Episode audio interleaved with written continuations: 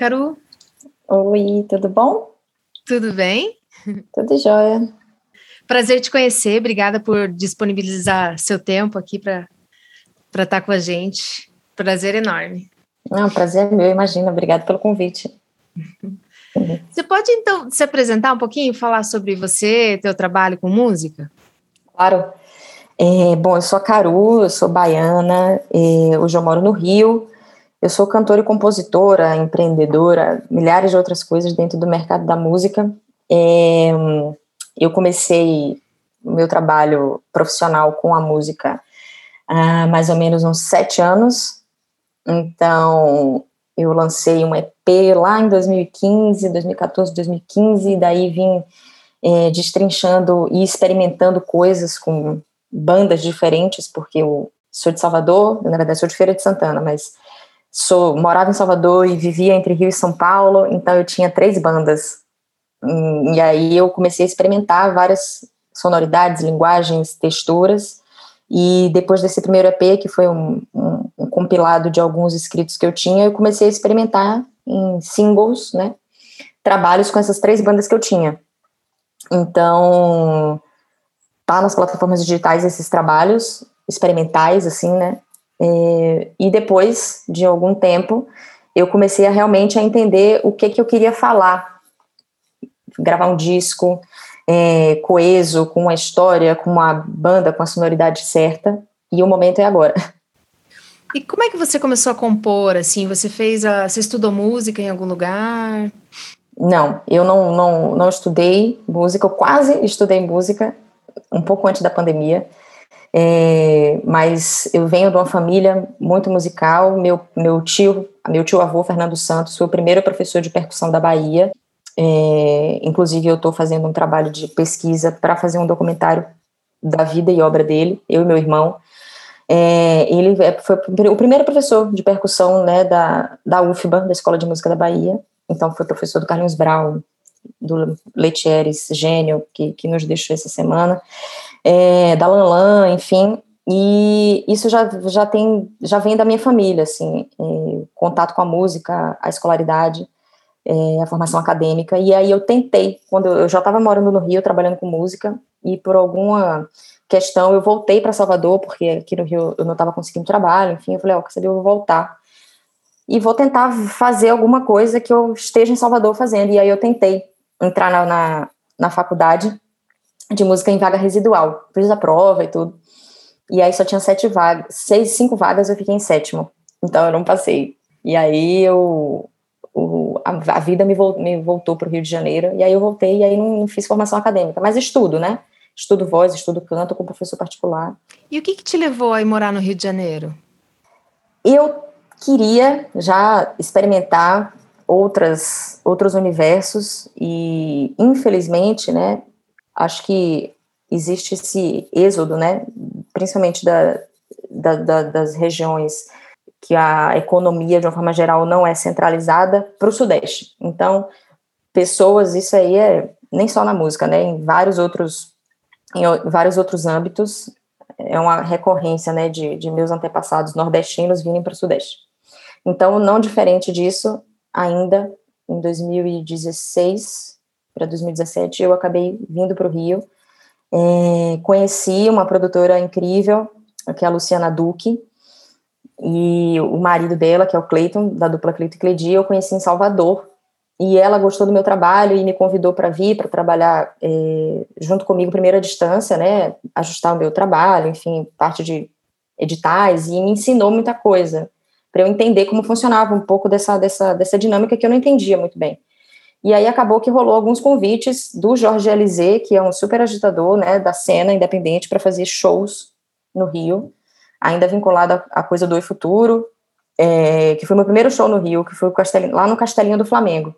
E aí ele me, me convidou, e aí em seguida começaram a surgir outros, outros convites, e eu fui ficando, muito também é, abraçada pela Lu é, Duque, que foi minha primeira produtora aqui no Rio, e eu morei na casa dela, enfim, ela me deu casa, comida, roupa lavada, e eu fui ficando, fui ficando, e aí eu fui criando raiz e fiquei. Uhum. Então eu tô no Rio há cinco anos. Então, mas o, o, início, assim, foi o abraço deles, dois maravilhosos, da Lu e do Cleiton, e do Jorge, do terceiro. E aí eu fui ficando, fui ficando e fiquei. E quantos discos solos você já lançou agora? E singles e tudo mais? É, disco eu tô, vou, tô começando a produzir agora. Eu lancei um EP e depois eu lancei. Quantos singles, meu Deus? Eu tenho que contar, porque foram, foram singles, né? Vários. Foi um Bigo de Vênus, que foi uma parceria minha com Capinã e Beto Márcio, que é um, um grande amigo e compositor meu. É, depois lancei Pintas, com minha banda de São Paulo. Depois lancei Eu Gostaria, também com outro pessoal de São Paulo, que foi o Tó Leone e o Diogo Strauss, que é daqui do Rio. E Nina, que foi é, com o pessoal de Salvador. Então, e agora estou voltando, que já é uma outra história. É, eu vi um videoclipe de, de Pintas, acho que era uma versão remix. Eu achei super legal uma outra proposta mais eletrônica também. Quem que fez essa versão? Quem fez essa versão foi um DJ amigo de São Paulo, é, que o, o, nome artístico dele é Architecture of Love. Ele é arquiteto como eu e mexe com música eletrônica. Aí ele ouviu as minhas músicas, me pediu os, as bases, né? E foi experimentar. Ele experimentou outras músicas também que eu ainda não lancei, mas ele, ele me mandou essa versão de Pintas que eu achei genial. E aí a gente estava na pandemia quando recebeu essa versão e falou assim: gente, vamos gravar um clipe em casa. Aí eu falei: ah, vamos embora. Minha, minha noiva é diretora de teatro e tal, então ela organizou assim a parte toda visual e a gente morava com um amigo nosso que era videomaker, então a gente gravou tudo em casa e criou toda aquela história e lançamos na pandemia. Ah, então foi lançado agora.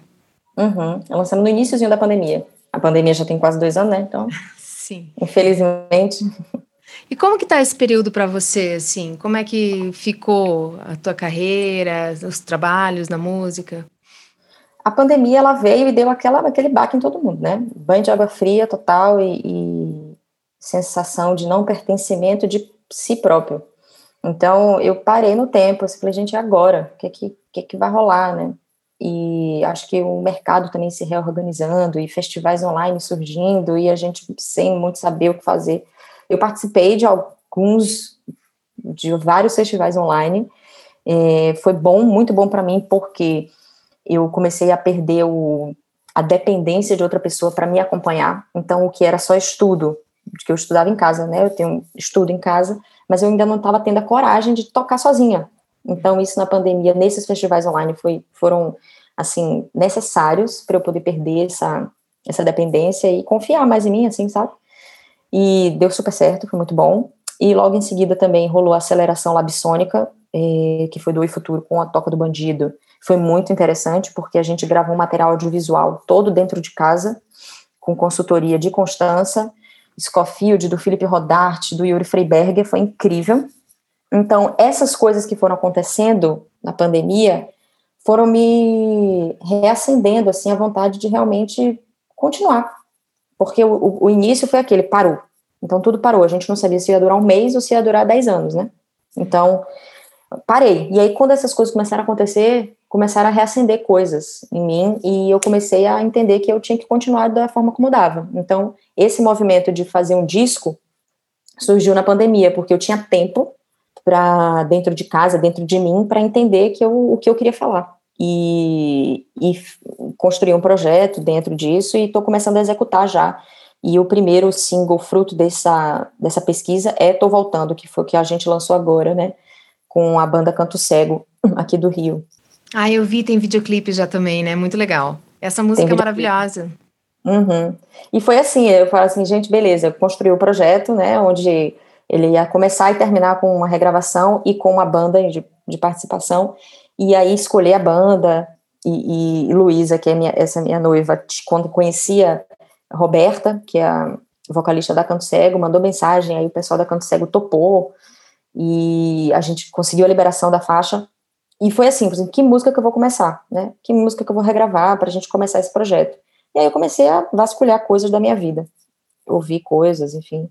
E eu não tinha decidido. Eu tinha dúvida de algumas músicas, inclusive do Alceu Valença, que eu estava pensando em, em, em gravar do Fagner, algumas coisas que tinham a ver com a minha história. Tem a ver. E aí eu estava no, no carro, no rádio, pensando sobre isso e começou a música. Ela, né? Tan, tan, tan, tan, tan, tan. Tô voltando. Aí eu, claro que Simone estava dentro do meu radar, porque é uma coisa que eu escutava muito com meu pai, assim.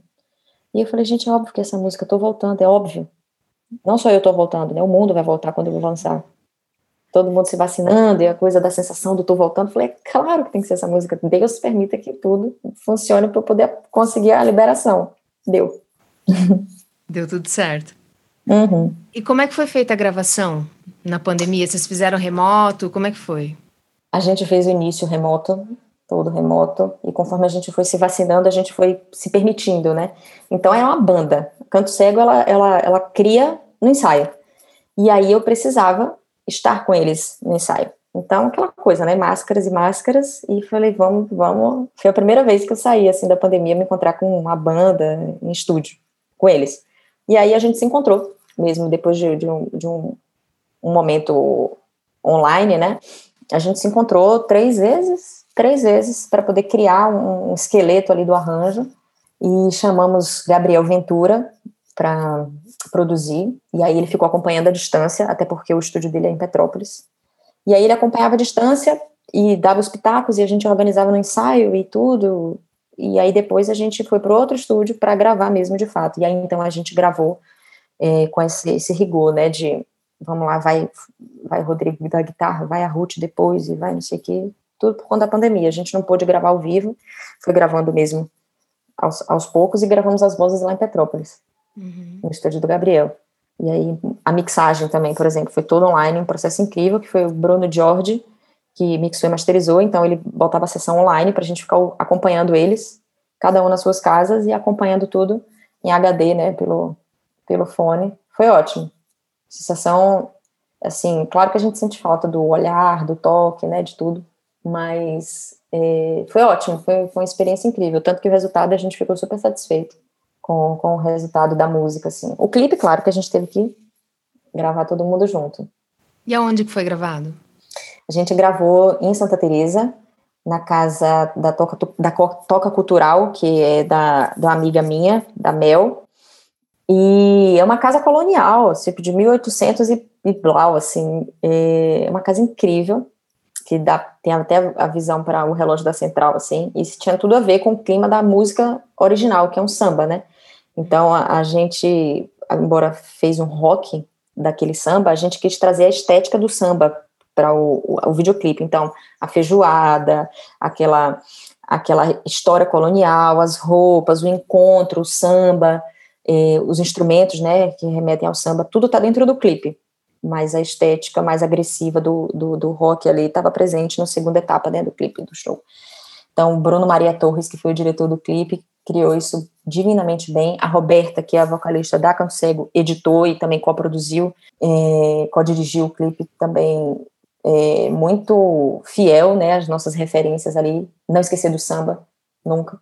E tá lá no clipe, tá no YouTube, no meu YouTube, no meu canal do YouTube, e tá tendo uma repercussão incrível, assim. A melhor momento foi o, o fi, os filhos do Maurício Tapajós, que é um dos compositores da canção, ter me mandado mensagem, ter falado, poxa, meu pai ia amar a versão, ele super acredita nessa coisa da regravação da nova geração, né, para poder se perpetuar a, através dos anos, então eles me mandaram uma mensagem linda, a própria Simone escutou, enfim, e, e deu força pra gente, desejando sorte e tal. Foi muito bom, foi muito boa a repercussão, está sendo ainda, né? E eu estou muito feliz com o resultado.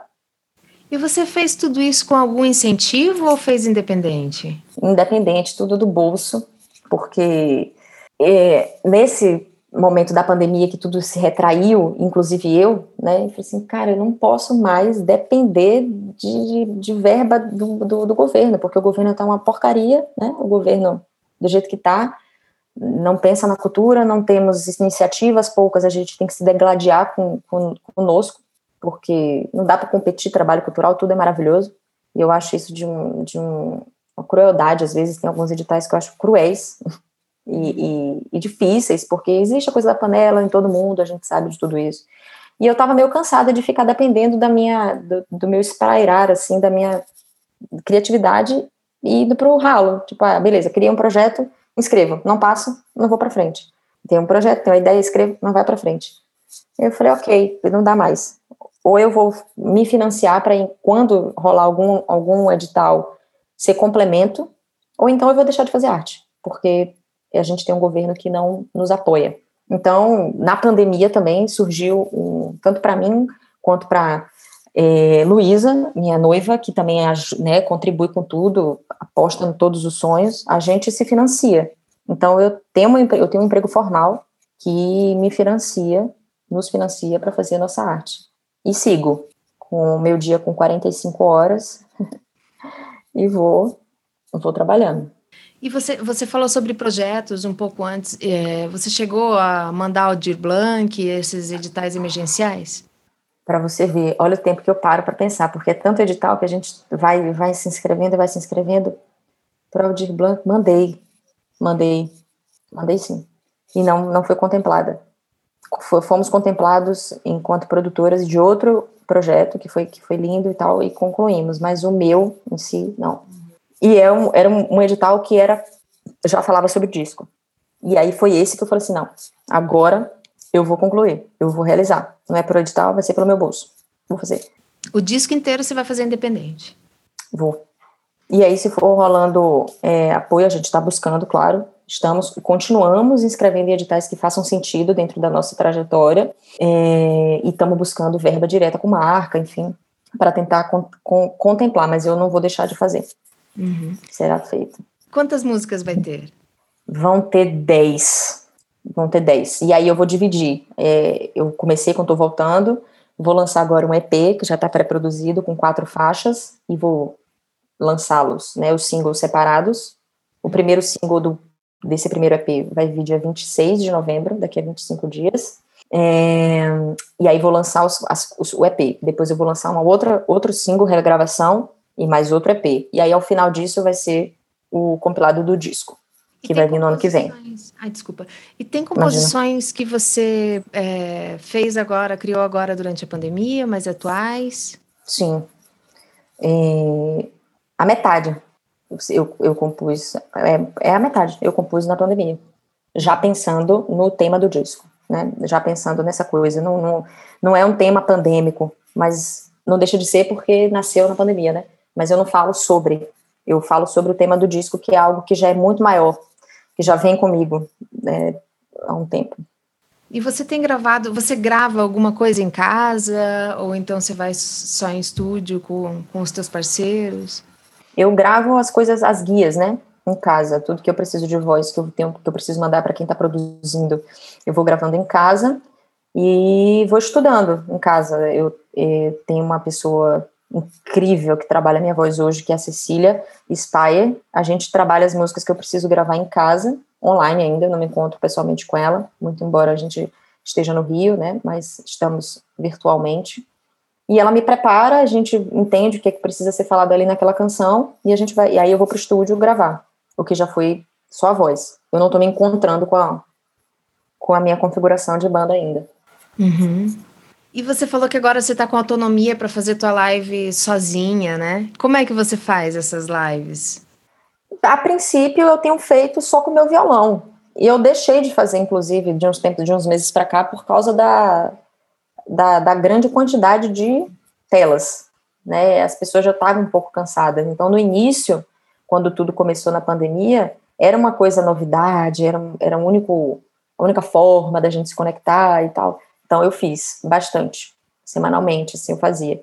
E agora é algo bem espaçado. Eu não tenho feito mais porque eu sinto que o público está cansado mesmo. O público está ávido por encontrar. E agora que as coisas estão reabrindo, então não tem feito mais sentido para mim nesse momento fazer agora. Só quando tem uma algum convite para a gente bater um papo com outra pessoa, porque aí eu acho que agrega mais, né, do que eu ficar falando muito sozinha com a tela. Até eu já estou me sentindo cansada de fazer esse movimento, né, de não ter o retorno, porque aqui eu estou conversando com você, a gente está trocando.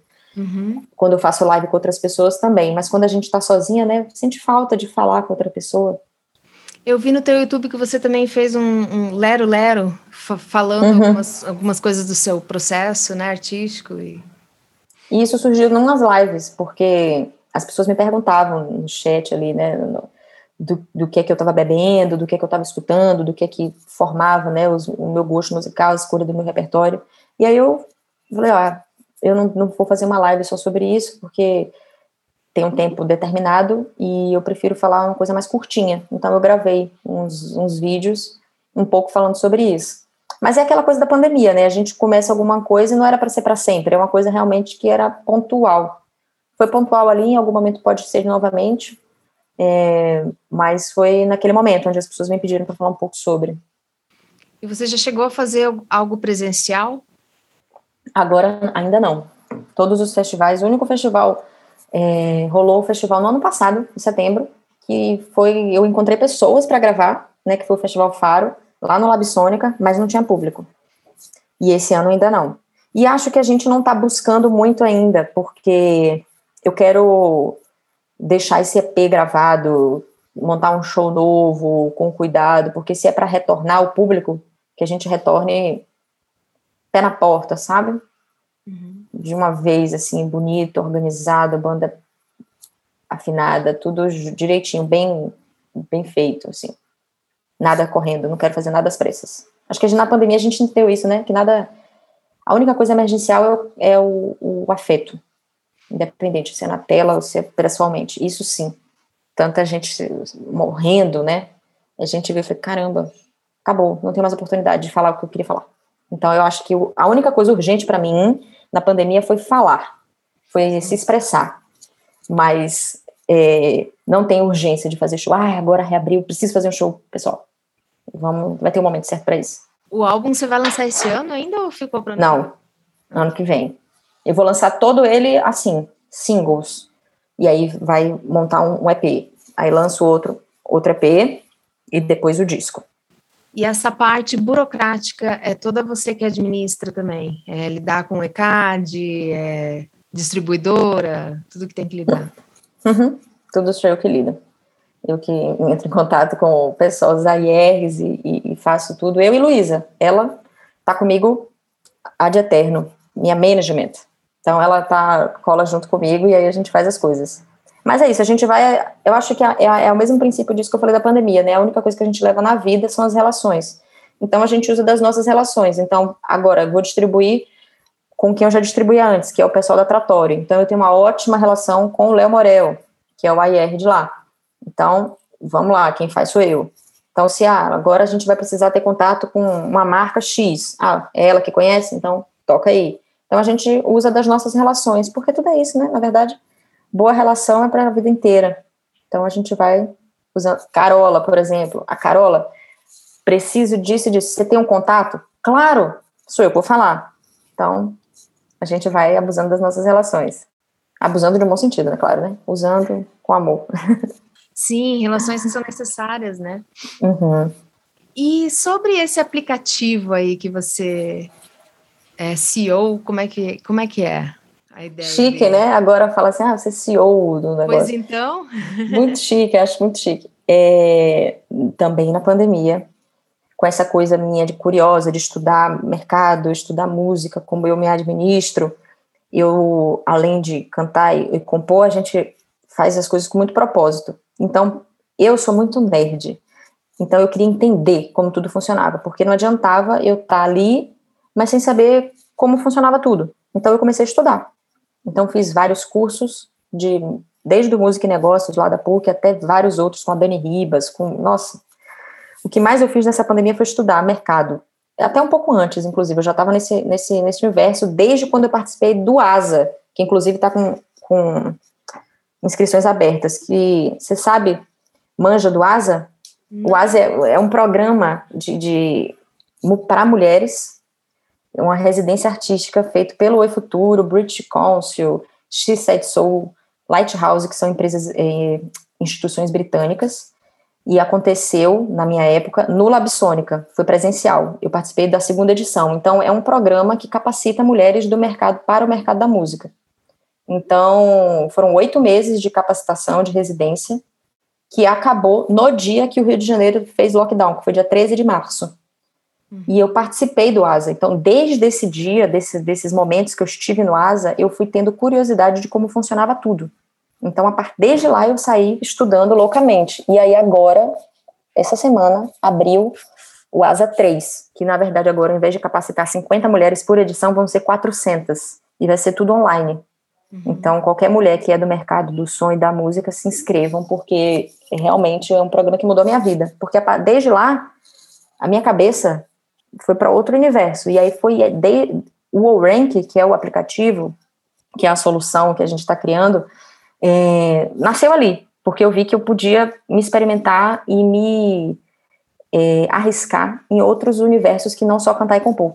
Então, eu podia contribuir com a cena de outra forma. Eu sou essa ávida por tecnologia e curiosa, curiosa e isso saiu é, no, no, boca a boca, saiu por aí. Então, eu fui convidada pela Sony ali para poder participar de um hackathon, é, onde a gente ia experimentar e falar sobre outras soluções para o mercado independente. E lá eu conheci outras pessoas que mexem só com tecnologia, desenvolvedores, né?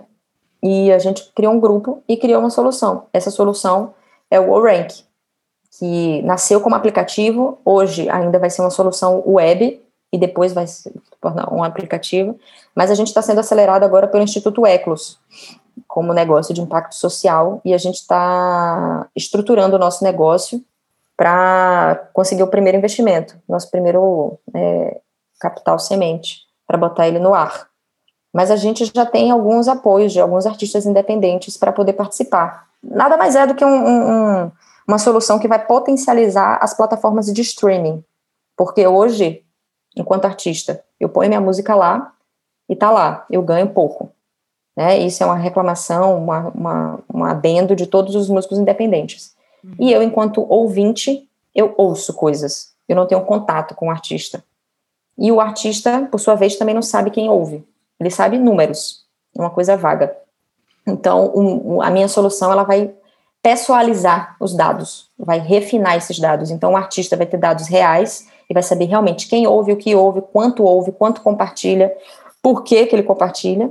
E o fã vai pontuar o que ele já faz. Se ele ouve, isso vai valer ponto. Se ele compartilha na playlist, vai valer ponto. E esses pontos vão ser trocados por coisas desse artista que ele é fã. E aí Mas eles é... vão se conectar diretamente. Mas seria uma ideia de uma nova plataforma de streaming ou como se fosse uma, um, um plugin no, nas plataformas já existentes?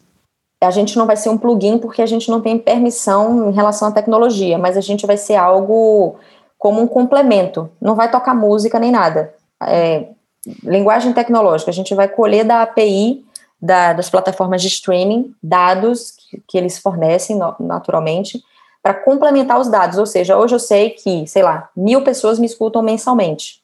Quem são essas pessoas? O meu aplicativo vai dar. E aí você vai poder se conectar realmente com quem te ouve.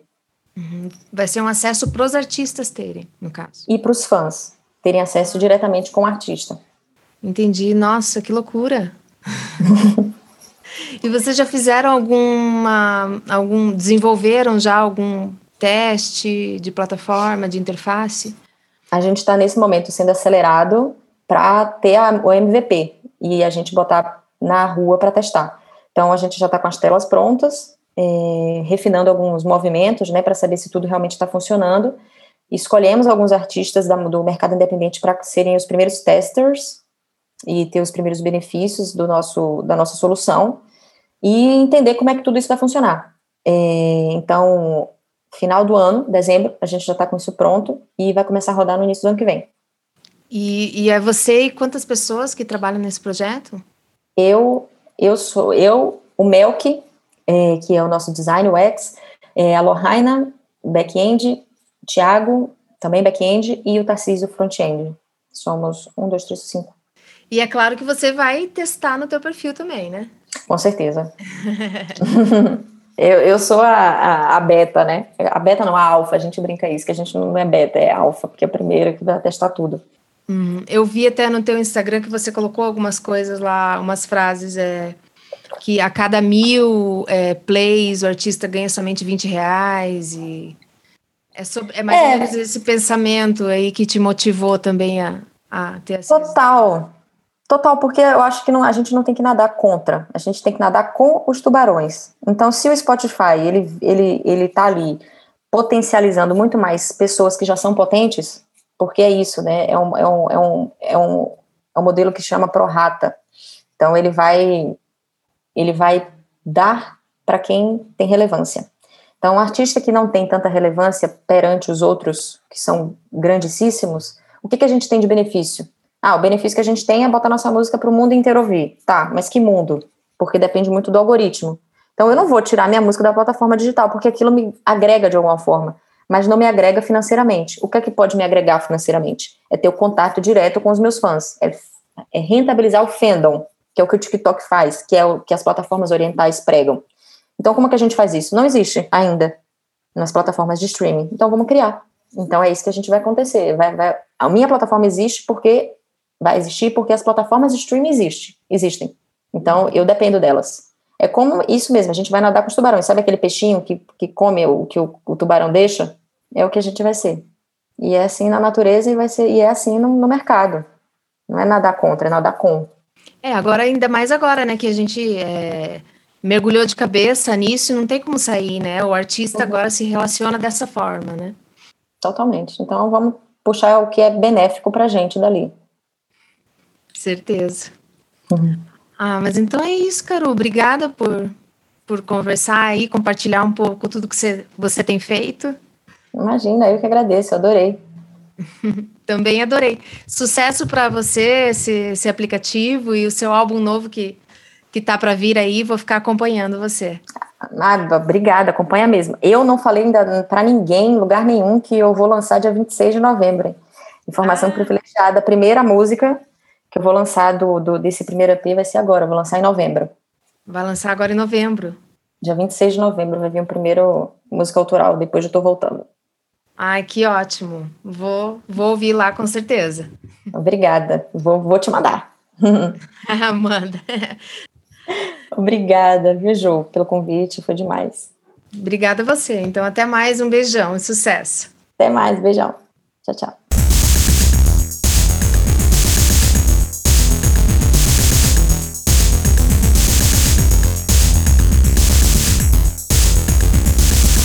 Live Profano.